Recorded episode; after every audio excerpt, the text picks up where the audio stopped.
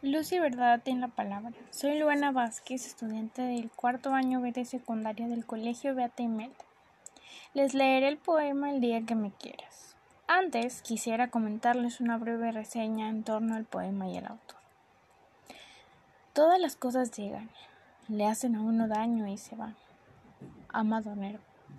Conocido fundamentalmente por ser uno de los poetas más destacados del movimiento modernista, quien descubrió su vocación poética entre los dulzores románticos del seminarista.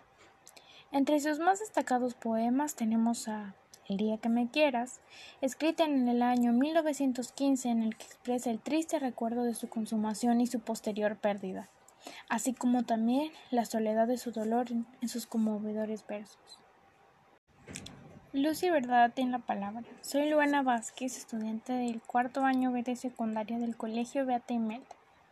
Les leeré el poema El día que me quieras. Antes quisiera comentarles una breve reseña en torno al poema y el autor.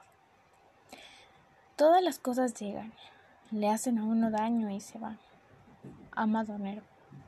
Conocido fundamentalmente por ser uno de los poetas más destacados del movimiento modernista, quien descubrió su vocación poética entre los dulzores románticos del seminarista.